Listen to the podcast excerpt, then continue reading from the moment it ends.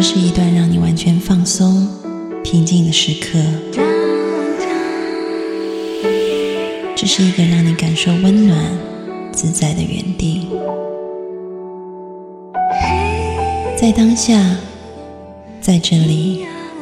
你可以真诚的面对自己。我是你的心灵守护者，我是安安老师。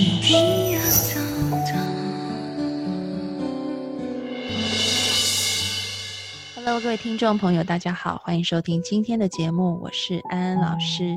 我们邀请到了五台山大觉禅院的有禅法师以及朱慧玲心理师来到节目当中，跟我们聊聊佛法与心理学。那在今天的节目里面呢，我们要更深入啊，也更接地气的，直接来回答听众朋友的来信。那在回答之前，先让两位跟大家问个好吧。Hello，大家好。大家好那欢迎两位，那我就来念一下这个听众朋友他的问题，刚好也非常配合两位专业的领域。安安老师，我在练习拥抱内心小孩的时候，发现了奄奄一息、拒绝活着、拒绝被爱的自己。因为几年前，嗯，我在怀孕以后有一些原因啊，所以我把小孩打掉了。我很自责，很心痛，潜意识告诉我应该和小孩一起死掉。虽然手术之后我醒过来，但是我今天感受到的那个自己，在那时候就已经死掉了。拔掉氧气面罩，拒绝被爱和美好的食物，觉得自己不配拥有。后来身体出现很多黑色淤血，一直不知道什么原因。现在明白了，是自己的身体在慢慢腐烂。原来在那一刻，自己就选择和小孩一起死掉了。我信仰佛教，觉得杀生是大罪。也看妈妈因为爸爸年轻的一次出轨而至今折磨他。在我的意识里面，犯错是不能被原谅的，而且犯了这么大的错就应该死，不能被饶恕。但是在拥抱内心小孩的时候，我看到神灵、宇宙，还有那个孩子，还有自己，都告诉他，让他好好活着，好好爱自己。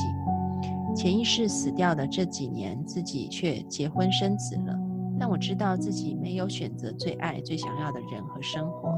因为潜意识告诉我，我不配拥有那些美好的事物和生活，我应该痛苦的过着这一生，被惩罚、被折磨，甚至应该下地狱。现在的自己应该怎么做？希望能得到你们的帮助。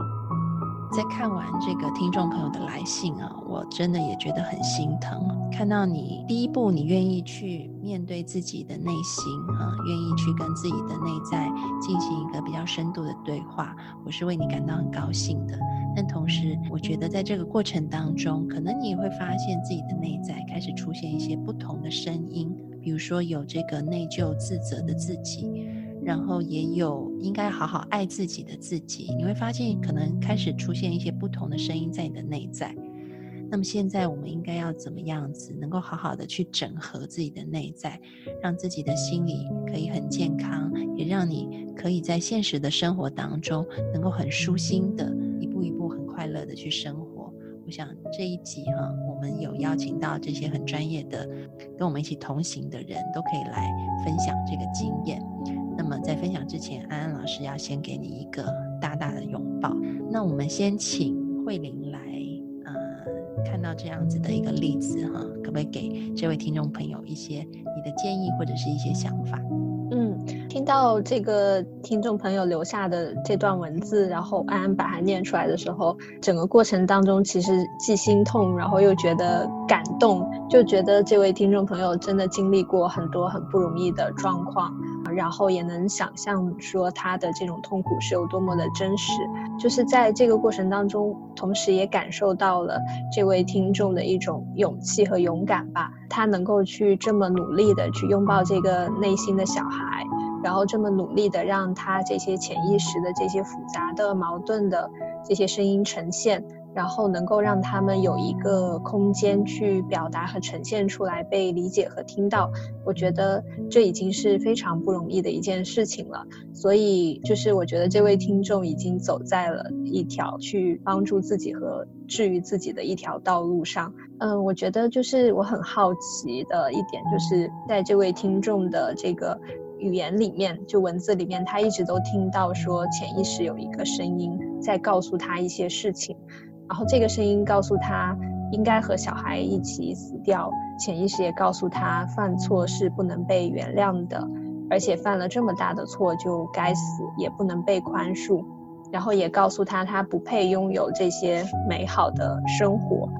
我很好奇，说当这个听众在描述这个潜意识的声音的时候，他的脑海当中出现的是什么样的一些形象，会是一些什么样的画面，或者什么样的一些回忆？我觉得这是一个非常非常让我。关心和在意的部分，就是这个部分看起来是让这位听众感觉到一种很大的内疚感，或者说负罪感的一个一种来源。所以我很好奇，如果我是心理师，我是这位听众的心理师的话，也许我会花一些时间和他一起去探索和了解这样的一个声音是什么。嗯，当然，就是听众的问题，就是没有办法非常完整的呈现这个部分的内容哈。但是我觉得里面有一点点的线索啊，我们就目前可以收收到的这个文字来看，嗯，他觉得可能他的宗教信仰这个条规，或者是说小时候他看见他在原生家庭里面他母亲的一个做法，啊，都好像让他觉得犯错是不可原谅的，或者是说这个错可能太大了，大到是无法被原谅的，所以我觉得这一点。啊，刚好我们今天有法师在现场哈，我觉得可以先就佛教里面真的是这么看的吗？啊，因为至少对于我来说，我认知的佛教并不是这样子的，但是可能很多人他会就片面的东西去解读，所以我想这个部分先由法师来做一些澄清会更好一些。如果是作为我的角度呢，我会告诉他从几点上去看待这个问题。首先呢，就是我会要要要知道，过去的事情呢，就是都已经过去了。如果说我们总把过去的事情放在心里，呃，来去责备自己，嗯，这不是一件很开心的事情，它也不是一个正确的选择的方法。所以说，过去的事情呢，它都过去了，就是它是，嗯，不可能让它再回转过来，就是已经是不复存在了。我们在佛门里边哈会有一个叫怎么样，就说人都会后悔，或者说我们讲到忏悔，这两个呢它会有点区别。如果我们对自己曾经做过的事情呢，觉得哎这个事情不对了，那我们呢就需要去忏悔啊，忏悔了之后以后不去做。但是呢在忏悔的这个过程当中哈，人呢会有后悔，所以那两个就会掺杂在一起。那如果只是单纯的我们去做忏悔，然后我们去勇敢的去面对这个错误的话，然后这个事情呢，它就会容易被改变，但一旦呢产生了这个后悔或者懊恼、懊悔的时候，这个时候就成为一种盖障了。它就像就所谓的盖障，就像说你的头就被盖住了，就是就遮挡住了这个阳光，所以说称为盖。那就是让自己的心呢不要落在这种后悔的那个状态，因为事情已经过去了，就在这个事情你在当下已经是没有办法改变的了，就是它已经已既成事实，它是不能够。作为改变了，那这个时候你后悔也是没有用。所以说，你第一个呢，就是先认识到这这个这一点，然后呢，过去的事情呢，就说已经过去了。那我们呢，从现在开始，从新开始。还有一个他在陈述的过程当中呢，说觉得好像犯了一些没有被办法被原谅的这个错误，然后呢，就会导致这样的一种懊恼。那在佛法里边呢，就是这个问题也不是这样来看的。就是说所有我们的命运哈，说是由来是由我们自己的心来去作为主导的。那你曾经呢，因为一些嗯想法或者一些因缘，有的呢是因为当下的一个好或者不好的念头，那有的呢是那个因缘是不可抗拒的或者不可逆转的，所以说呢会做了一些自己也没有办法接受的事情。那这个时候呢，就是说我们呢就要试图去改变这个因，就改变当下的因。就是首先，你从当下这种懊恼的这个情绪走出来，那就是改变了一个因。就是你如果说你每一念都是还是在这样去后悔懊恼，那你不断的不断不断的再去种这样的因，然后所得到的结果呢，就是你只沉浸在那种悲伤当中，呃，不能够走出来。那那我们那如果说你转变一种一个好的因，就是我应该要怎么做，就是怎么样去把这件事情做得更好，或者说将来怎么样去选择怎么样去做，然后这个是从改变这个因的角度来讲，那就是会会让后边的事情呢，就是它不会去再去延续延续你曾经这个情绪，或者延续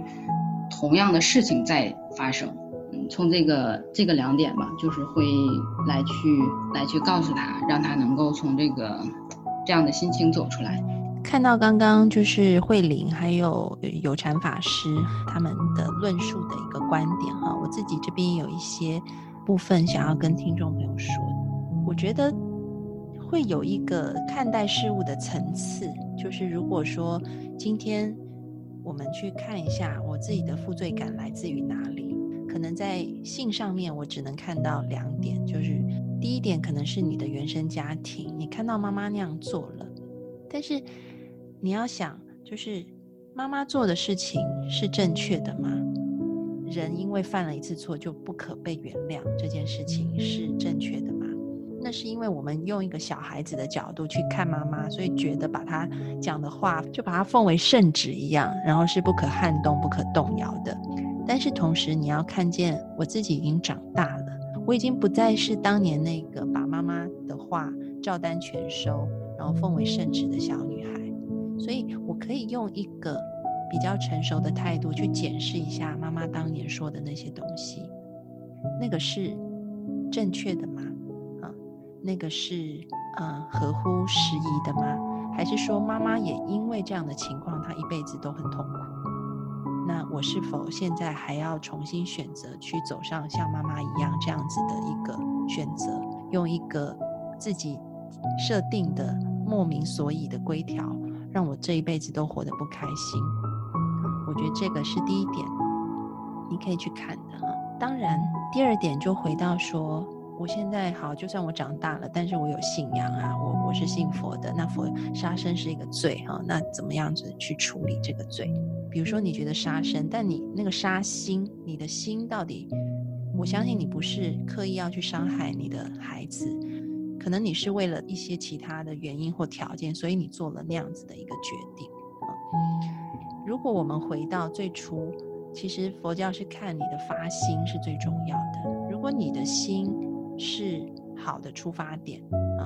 就像佛经里面也有提到，就是佛啊曾经在船上面有这个有人要谋财害命，就让整船的人哈就都死掉，但是佛就先让这个要谋财害命的人就先结束了他们的生命。那你看起来好像佛也杀生啊，那为什么他会这样子呢？因为他出的心是一个善的心意，所以我们不能用一个非常。就是这样，然后不是这样做就是不对的心去看待佛教啊，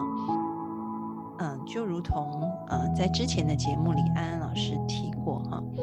东方的宗教跟西方的宗教是完全不一样的体系来的。东方宗教里面的很多东西规条是可以因时因地去质疑，但是在西方是不行的。啊，那就是因为西方是一个主客对立，它二元对立非常清楚的，所以它的规条是这样就是这样，不是这样就不是这样啊。但是在东方文化里面，我们主客一元，所以我们有很多东西是中庸之道，也就是你会跟着时间、跟着环境不同去变化的，所以不是那么绝对的东西啊。所以只要你去看到自己的发心是善的，是好的。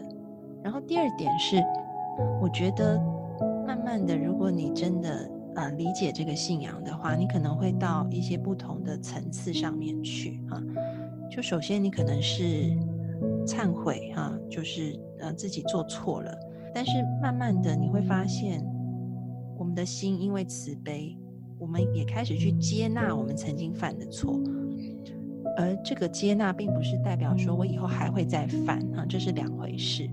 我接纳我曾经犯过的事情，但是就像法师刚刚说的，啊，我以后不要再犯就好了，啊，我不要再起一个新的因，啊，但是面对我过去的错误，我是慈悲的，我是接纳的。所以你是否能够真正的去看见佛教里面教导我们的事理，是能够去接纳我们曾经犯的错，我们能够去放下我们曾经犯的错。如果你觉得那个是错的话，但是如果我们前面检视了，发现可能根本没有错的话，那也许这就是一场误解。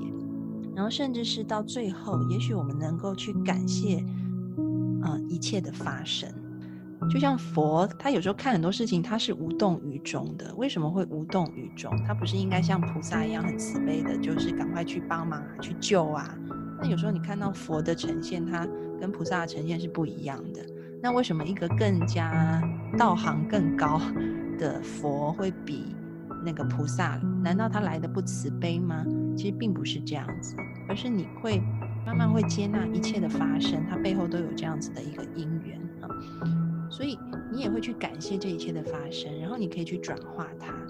把你曾经感觉到的自责、痛苦，可能转化成对自己的爱，然后甚至把这样子的爱散布给更多其他的人啊。所以我觉得，首先你就要先厘清啊，你自责内疚的那些来源，这些来源到底是不是正确的？它可能是出自于。也许你的母亲，她小时候也接受了一些很扭曲的一些教育，或者是她也在一些很扭曲的环境里面长大，所以她有了扭曲的思想。那我们是不是在这一代，从我开始，我就把它结束掉了？我不要再把这样的事情给到我的下一代了。然后另外一部分就是对于信仰，也许我们需要有更多的正知正见的认识。那你就会发现，哦，原来我的生活可以自由，可以轻松，然后我可以去做更多。帮助别人也帮助自己的事情，就你刚才讲那个，再说再补充一下，好吧？它存在了一个，就是在这个曾经做过这个事情的里边，然后呢走不出来。其实呢，呃，一个呢，它是对佛法所讲的这个因果呢，会有了一个不太正确的一个认识。那我想说的是呢，就是不能去恐惧因果，就是因果它自然而然会有这个因果，但是呢，说我们。不能去恐惧因果，而是说要找到那个事情的成因，就是在果成果果成的时候呢，我们要去找到那个因，这个也就是认识烦恼的一个过程，就是找到那个因，然后我们断除这个因，那自然而然就不会再有这样的一个果。就这个时候呢，不是说呃一直掉在这样的一个因果的循环里，而是要去勇敢的去能够去面对这个因果，然后找到那个因缘，找到那个因。嗯，就是刚才听法师和安安分享的时候，嗯，我有一点蛮同意的，就是说，在这个过程当中，对于已经发生的一些事情，该怎么样去接纳和放下，这也是在，就是心理治疗当中，也是一件非常非常重要的，但是也是一件挺不容易去完成的事情。嗯，比如说在我们学派当中。有一个很著名的心理治疗师叫呃 James Human，他就写了这样的一句话，他说所有的心理治疗都是关于怎么去埋葬死者或者埋葬亡者。那这样的一个亡者可能是一种啊象征性的，或者说是一种隐喻，是代表着已经发生的事情。或者已经受到的伤害，或者说已经做过的一些啊自己认为非常错误的事，或者已经失去的一些对我们来说很重要的一些生命啊、亲人呐，然后我们很重视的、很宝贵的一些东西，那就是如何去埋葬这些啊过去的事情，就是心理治疗的一个本质。那那我在想，就是这位听众，呃，他呃的确是要去有一个过程完成这样的一个放下和接纳的过程，嗯，那么我们可能也会用另外一种术语去描述它，就是一个哀悼的过程，嗯，我觉得在这个部分，就是可能佛教会会有很多的启发吧，也许，嗯，有禅法师可以再讲一讲，就是说在很多的宗教里面，这样的一种。对于哀悼或者对于啊逝者的这样的一种完成的仪式，我觉得是很具有一种心理治疗意义的。就不知道说，如果是从这种角度啊，能不能从从佛教的角度，不知道有没有一些方法和技术能够更好的启发一下这位听众，去完成自己对于曾经失去的这个孩子的一个哀悼的过程。然后安安其实也已经提供了一些一一些方法，然后想听一听，就是法师从法师的角度，就是对于这样的一个过程，有没有一些能够启发我们的 东西？嗯，嗯，我还真的就没有从这个角度去考虑过这个问题，就是没有以一个哀悼者的身份和角度去看待，就是我们的那个烦恼习气。嗯，这是你今天给我的一个一个一个启发，我我我还真要去嗯想一想哈。然后呢，那我们现在先回到嗯这个听众的这个这件事情上哈。比如说，那我们就可以以一种佛教的方式来去做一些超度啊，就是真实性的一个超度。然后比如说去念经，以念经的方式，然后来去做回向，然后或者说以做一些嗯功德的方式。那为什么说念经啊，或者说去做功德，它可以能够去？呃，能够去削弱说这个人的一个心理负罪感，或者说真实，或者说从另外一个角度来讲呢，能够真实的能够帮助到那个亡者得到解脱。这个呢，它是跟因果它是有链接的，它是有这样的一个链接的，或者说我们用阴阳来来去表达吧，就是说那阴阳，那说我们能够一个人的心情，或者说一个人的生活能够去一个很正常的状态呢，那肯定是一个阴阳平衡，或者说人的身体那也需要一个阴阳平衡，才能是一个身体健康。但是，一旦呢说，当我们的这种负面的情绪，或者说一些负面的事情，就是说我们做了错事，然后这样的事情比较多的时候，那也就是说，它会偏向于一种阴。那我们就用用宗教的语言说，哎，这儿有点阴气重，然后就偏向于这样的阴。那所以说这个时候呢，那我们就要做一些功德方面的事情。那他就是就偏向于就是说，那就是在所谓善的上面，那就就是阳性的一个力量。这个时候呢，那他这个天平就会得到平衡，然后人的心情就自然而然就会恢复到一个平衡的状态。那如果说一直是被这个，嗯嗯，这个这种阴性的心情和阴性的事件来去负载的话，那这个人就很容，他就自然而然他就会整个人的心情和状态，还有他的生活都会是呈现出那个状态，呈现出那种比较灰暗的状态，然后有可能甚至是时间久了，然后。就是现代人的一种疾病哈，什么抑郁啦，又又压抑了，就很多这样的症状就会出现了。那这个时候就是要多做一些好的事情，多做一些积极的事情，然后呢，多做一些，嗯，发一些善的心或者积极的这种心态，就把事情往正面的正面去看，正面去考虑。这个时候人的心呢，他就会呈现一种阴阳平衡，啊，他自然而然这个生活呀，还有是整个身体啊，身心状态都会是。得到扭转的，那个呃，刚刚法师讲的跟慧玲讲的，就让我想到有两个部分哈，呃，这两个部分其实环环相扣。我先举一个例子好了，嗯，这个例子是我在那个有一本创伤写关于创伤心理学书上面看到的一个例子，是有一个女性，她小时候被性侵，然后后来她就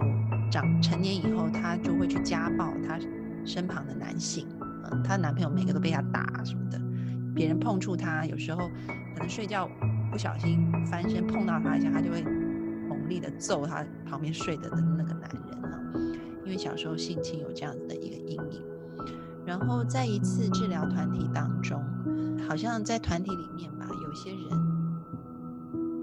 出现了一些呃，就是一些刺激啊，那这个刺激让这个个案他就马上又。呈现在他当初受创的那个经验里面，但这个医生就观察到说，他就开始说，呃，他是活该被他父亲强暴的，啊，然后他觉得是他做了，他不是一个乖女孩，所以他父亲惩罚他，啊，用性侵的方式惩罚他也是应当的，等等。这个医生说，他当时候还是一个比较菜鸟的医生哈，然后用的又是认知行为疗法，所以就出来制止他，就说。不是的，不是你的错，你不应该这样子想哈。其实是你爸爸有问题。结果后来他说，这个个案就转过头来跟他说：“医师，我知道你是对的，但是你说的都是屁话。即便我知道我的想法有问题，但是我就是要这样告诉我自己，我才能觉得活着。”然后这个时候，这个医生就突然猛然惊觉说：“原来他没有先去接纳个案有这样的感觉，他只是很理性的马上就告诉他说。”哎，你的想法是要需要调整的，是一个错误的想法。所以这个医生就说，这个病人给他很大的启发，就是在调整病人的思维之前，必须先去调整他们的情绪，而这个调整情绪的基础就是必须先去让病人能够感受到他内在的感觉，而不让病人自己也是排斥的，或者是医生也是排斥的。所以，我想第一点就是说，接纳自己，你有负罪的感觉，不能原谅自己的感觉，这都 OK，这都没有问题。不要先急着去否定它，或者是急着想要赶快让它变好，让它处理这些感觉是 OK 的，它是可以存在的，只是它需要被看见。当你每一次能够去觉察、去看见的时候，接纳，即便自己有负面的感觉。然后试试看，慢慢把这样的接纳扩大，扩大到，嗯，你也能够接纳自己可能曾经因为某些原因啊，对孩子做的一些事情。那我觉得，如果一开始你不能接纳自己，嗯，曾经做过的事，那你就先来接纳自己目前有这样的感受。我们作为第一步。我们之后要做的，像法师说的，做啊，比如说超度啊，做一些功德啊，或者是念经啊，回向给你的孩子啊，等等的这样的事。我自己是有这样的经验，就是当我带着负罪感去做功德的时候，我觉得我的功德做得很沉重，我自己感觉到那个效果也不是很大的。就说像法师讲的，你那个阴阳要平衡，可能你做很多那个感觉也不会很平衡哈。其实这是一个死循环，就是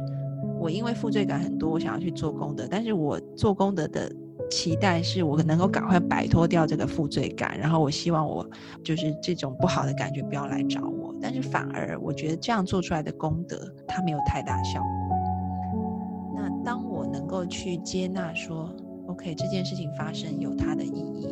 嗯，虽然可能我现在还看不到。嗯为什么会出现生命当中要让我去承受这样负面的事情，或者是逼着我当时要做出那么心痛的决定？我虽然不知道，但是我仍然尝试着去感谢那些事情的发生。然后，当我改变了一个比较呃开阔、比较接纳、比较包容的心态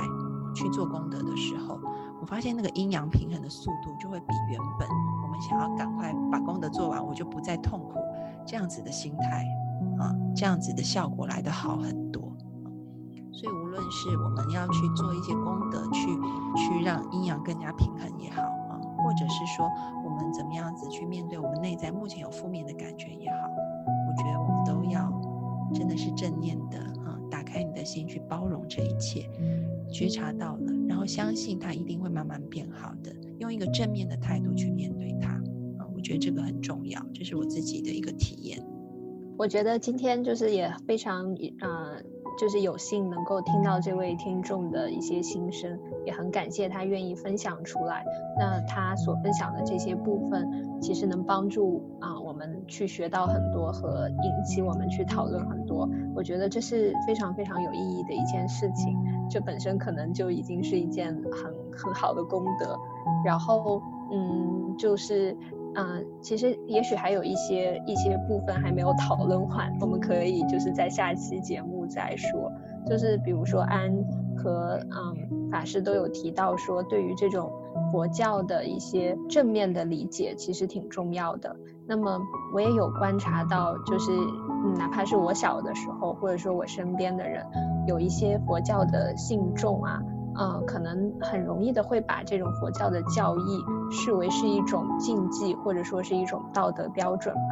当没有办法啊如实的去遵循它的时候，就会产生很大的这种负罪感，好像是做了很很多的错事。就是这这似乎是一种还蛮常见的一个现象。所以，嗯，这次两位也有谈到说，就是正如何去正信，或者说正面的去理解这个。部分我觉得挺重要的，就是要看到这个教义背后所所隐含的，其实是一种对自己和对众生的一种慈悲心，就是这样的一种慈悲，无论是对众生还是对自己，都是没有分别的。我觉得是特别特别重要的一件事情。嗯，我觉得听众的分享，这这个就可以帮助到很多人了啊，真的是的，是的。法师呢，就是刚才根据。呃，安安所说的那个，他说一切发生，这个发生的就是有意义的。嗯，确实呢，在佛法里边也会是有相同的这样的一个话，就是说我们说讲烦恼即菩提，也就是说，嗯，在烦恼的当下，我们才能够更增长智慧。所以说，所有发生的一切呢，它都是嗯必然的。然后呢，我们今天这样的一个因缘，不管是听众还是说我们能够坐在一起来去聊这些事情，嗯嗯，今天我也是非常有收获的，跟两位心理师学习到了很多，从不同的角度来去看待这个问题，或者说看待呃人所存在的这些烦恼，然后如何有更好的一些方法来去解决，嗯，所以也很呃感恩二位还有这个听众。今天的节目非常感谢，嗯，有禅法师还有慧玲心理师来到节目当中啊。那我想这位听众非常幸运啊，有啊这么专业的人来为你解答。